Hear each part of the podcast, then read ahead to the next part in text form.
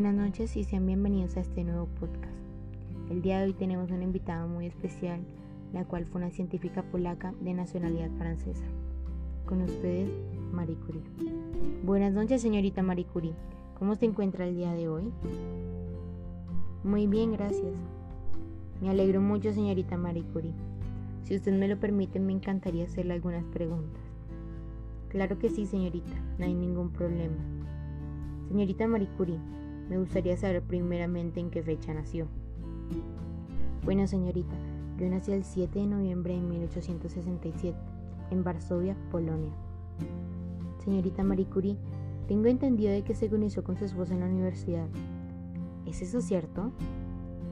Eso es muy cierto, señorita.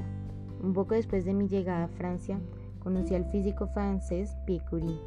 Decidimos casarnos en el año 1895 y después de esa hermosa unión nacieron nuestras dos hermosas hijas, Irene Curie y Yves Curie. Inicialmente en el año 1900 fui profesora en la Escuela Normal Femenina de Cerves y tiempo después me convertí en la ayudante de Pierre Curie, mi esposo, en su laboratorio a partir del año 1904. Eso suena muy interesante, señorita Curie. Ahora me gustaría saber mucho qué fue lo primero que su esposo y usted descubrieron. Bueno, señorita, el 21 de diciembre del año 1898, mi esposo y yo descubrimos un nuevo elemento que sería muy importante para el mundo, muchos años después, que fue el radio.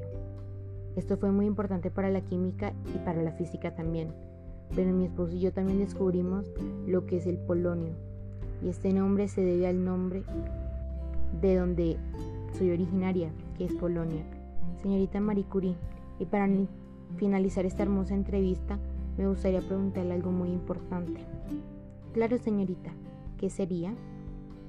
Señorita Marie Curie, ¿cuáles son los premios que usted ganó a lo largo de su carrera? Bueno, señorita, los premios que ganaron, pero el más importante para mí fue el premio Nobel de Física que lo gané en el año de 1903 y debido a que fue mi primer premio es muy importante para mí pero debido a que mm, en esa época no se le daban a las mujeres este reconocimiento que ellas merecían, mi esposo tuvo que recibirlo en nombre de los dos. Después recibí el Premio Nobel de Química en 1911, el Premio Medalla John Scott en 1921, la Medalla Matteucci en el año de 1904, la Medalla Gavi en 1903, la medalla Albert en 1910, el premio William Gibbs en el año 1921 y el premio Benjamin Franklin en el año 1921. Wow, señorita Marie Curie, realmente usted ganó demasiados premios y eso es digno de admirar y sobre todo para las mujeres de esa época que no eran muy tomadas en cuenta. Bueno, señores oyentes, esta ha sido mi pequeña entrevista para la señorita Marie Curie. Espero les haya gustado mucho y que la hayan disfrutado tanto como yo. Muchas gracias y nos vemos a la próxima. Chao, chao.